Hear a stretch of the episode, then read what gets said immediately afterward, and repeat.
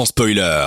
En podcast sur dynamicone.be. Vous écoutez sans spoiler jusqu'à 22h avec Antonin et son équipe sur Dynamic One. C'est une radio super parce qu'on est dessus et qu'on vous présente une émission de cinéma qui est sans spoiler tous les lundis soirs de 20h à 22h. L'émission qui parle cinéma même quand les cinémas sont fermés.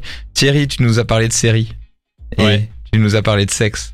Ouais. Mais, mais tu vas beaucoup plus loin dans cette chronique-ci. Euh, tu vas nous faire une sorte de... de ah, on peut le faire là les gars, c'est c'est le moment. Les dessous. du cinéma. Ouais. Qu'est-ce qui nous arrive La légende raconte qu'il existe une boîte si mystérieuse et si incroyable que pendant plus d'une décennie, elle a amélioré la qualité des sitcoms qui l'employaient. Par sa simple présence en salle de montage, elle les rendait plus drôles. Une boîte dont personne ne savait exactement ce qu'elle faisait ou comment elle fonctionnait. Quand il fallait la réparer, c'est aux toilettes, loin des regards indiscrets, que l'ingénieur du son Charlie Douglas, son concepteur et ses assistants faisaient Dieu sait quoi pour la remettre d'aplomb. Cette boîte, c'est la Lavebox, ou boîte à rire. Voici son histoire. Euh, non, non, Antonin, euh, pas maintenant. Avant la télé, les gens allaient au théâtre, à l'opéra ou au concert. Là, il y avait un public qui avait plein de réactions, allant des rires, à la surprise, Oh. à la déception. Oh. Et euh, du coup, les producteurs de radio puis de télé se sont demandé comment recréer cette ambiance dans les foyers américains pour leurs émissions. Les rires enregistrés étaient nés.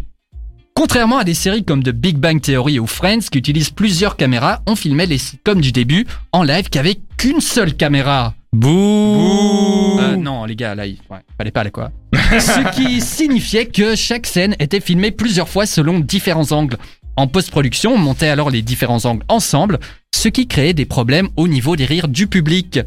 Ils n'arrivaient pas au bon moment, étaient brusquement coupés, étaient trop forts ou même absents. En gros, on pouvait pas compter dessus. Un peu comme pour, euh, un peu comme quand on compte les, moutons et qu'on essaye de s'endormir. Anto. Ouais, merci. Alors l'ingénieur du son euh, CBS, Charlie Douglas, remarqua le problème et décida d'y remédier. Oh mon dieu, ça ne va pas du tout. Si une blague ne... si une blague ne faisait pas rire, il rajoutait des rires. Si les rires étaient trop longs, il diminuait progressivement leur volume.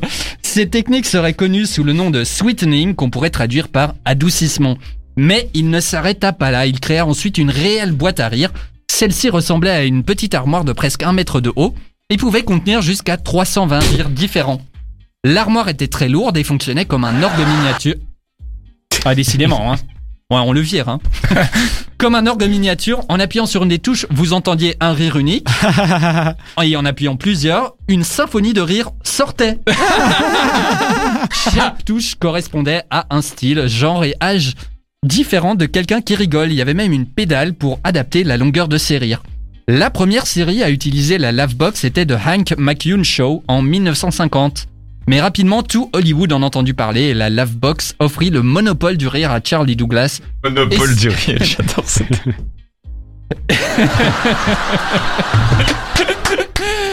Donc il offrit le monopole du rire à Charlie Douglas et sa famille de la fin des années 50 au début des années 70. Pour 100 dollars de l'époque, donc 1000 dollars plus ou moins aujourd'hui, Charlie venait avec la box au studio, puis avec le producteur, il décidait de quel rire mettre à quel moment pendant le montage. Pour conserver le monopole, la Lavebox était un secret bien gardé. Bouh Quand elle n'était pas utilisée, elle était mise sous clé avec de multiples cadenas, et en dehors de sa famille, personne n'en a jamais vu l'intérieur. L'influence de l'invention est absolument démentielle cependant, les auteurs et acteurs des sitcoms commencèrent à insérer des pauses pour laisser le temps au rire enregistré d'exister. Pensez au silence après la punchline d'un perso de Big Bang Theory par exemple. Pourtant, aujourd'hui on arrive sur le déclin de la pratique, et les sitcoms tournés de cette manière se comptent sur les doigts des deux mains. Les producteurs remarquent les limites du gimmick, ont moins peur du vide, et font davantage confiance à leurs auteurs. Une pratique dont l'animateur vedette de Sans Spoiler pourrait bien prendre de la graine.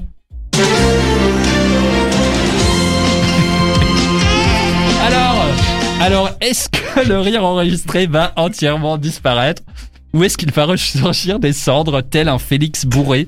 Eh bien j'en ai aucune idée, mais quand est-ce qu'on mange? Bravo, bravo. Applaudissements. Est-ce qu'on peut remettre le jingle de fin? C'est quoi ce générique de fin Alors c'est le générique de la série des années 90 euh, Family Matters avec Steve Urkel. Ça vous dit peut-être quelque Ah chose oui, oui, Steve Urkel. grandes lunettes comme ça Le petit Steve Urkel qui parle. Non. Ah oui, ouais, ça me parle. Ouais. Ah voilà. ah bah voilà. Qui, qui, qui a marqué une génération et qui maintenant est devenu un acteur euh, pas très connu. Je, je me suis renseigné. Quelle, euh, quelle belle euh, montée de carrière. C'est ça. Ouais, il est devenu une icône. Hein.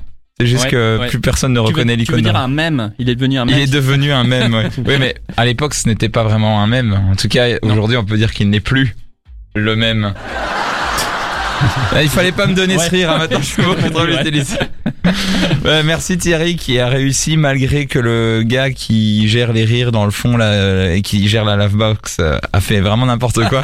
T'as réussi, à- t'as réussi à gérer vraiment ça euh, comme le feu et super intéressant comme chronique. C'est vrai qu'on s'intéresse pas beaucoup au rire, surtout que c'est de nouveau, dois-je le préciser, un truc de télé. Mais, mais bon, on a compris quelle est ta direction. On va en parler à quelqu'un qui n'aime pas du tout les trucs de télé, qui est Théo. J'ai failli dire Thierry. Oh mon dieu, euh, Théo. Ah, je suis content que ça n'arrive pas au cinéma, ces, ces rires, parce que je les trouve vraiment affreux. Et pourtant, ça marche. Je pense que si ça continue maintenant, euh, même dans des séries euh, actuelles Disney Channel, euh, je pense que c'est que ça marche. C'est ça qui est horrible. Ouais, ça C'est marche. Quoi Mais une fois que tu fais la fixation sur ces rires, tu t'arrives plus à suivre la série, quoi. T'as Mm, l'impression mm, d'être, mm, euh, on t'oblige à rire à des trucs qui sont pas drôles. Et c'est genre, mais non, pour, pourquoi j'ai pas envie de rire, moi. Non, Il y a must plus not rire. Et toi, FX Qu'est-ce que t'en penses? Des rires. euh, Bah, franchement, j'avoue que c'est un truc qui m'ennuyait beaucoup dans les sitcoms à l'époque. Mais à l'époque, de toute façon, on n'avait pas le choix. euh, Même dans les années 2000, euh, Big. Bang Theory, euh, Matthew Mother, tout ça, c'était forcément... Bah maintenant, on a le choix et ça continue quand même. C'est ça qui est fou, tu vois. Justement, à l'époque, il y avait The Office, la meilleure série de tous les temps, où il n'y a pas de enregistré. et voilà, je vous le recommande à tous. C'est un critère. hein. Donc tu fais une chronique criminelle qui détruit la chronique de Thierry. Bravo. Pas du tout, c'était, bah, c'est euh, témoin d'une époque. Maintenant, j'avoue que je m'en passe volontiers. Je suis, euh, je suis entièrement d'accord avec vous. Hein. Euh, Moi, euh, les rires enregistrés euh, m'horripilent au plus haut point. Mm. Et c'est vrai que quand euh, les séries comme euh, Malcolm in the Middle ou euh, The Office quoi sont apparues, je me suis dit, hein, on peut faire des trucs drôles comme ça aussi, mais c'est génial. et, euh, et donc ces séries ne sont, on, on est retourné en fait au dispositif de départ puisque c'est de nouveau une seule caméra qui, qui filme la série. Sauf que maintenant il y a vraiment plus de public. le- Mon Dieu, on peut rire par nous-mêmes. Oui, c'est c'est- ce qu'un des, euh, c'est ce qu'un des- grandes pompes, pontes d'Hollywood disait. Les Américains en, eu, en ont eu marre qu'on leur dise quand rire, et c'est pour ça que petit à petit euh, le rire enregistré a disparu. Fuck the laugher, comme dirait l'autre. Je Peut-être. sais pas, c'est moi qui l'ai inventé. Mais je trouve que ça claque quand même. Laissez-moi, laissez-moi vivre dans mon rêve. On va s'écouter maintenant un petit euh, Justin Bieber. Et, on va et on va terminer après par un petit jeu. Et encore merci Thierry pour cette chronique. Vous êtes toujours dans son spoiler sur Dynamic One. Commentez, on vous lit après, ça va être trop bien et le jeu va être incroyable aussi. À tout de suite.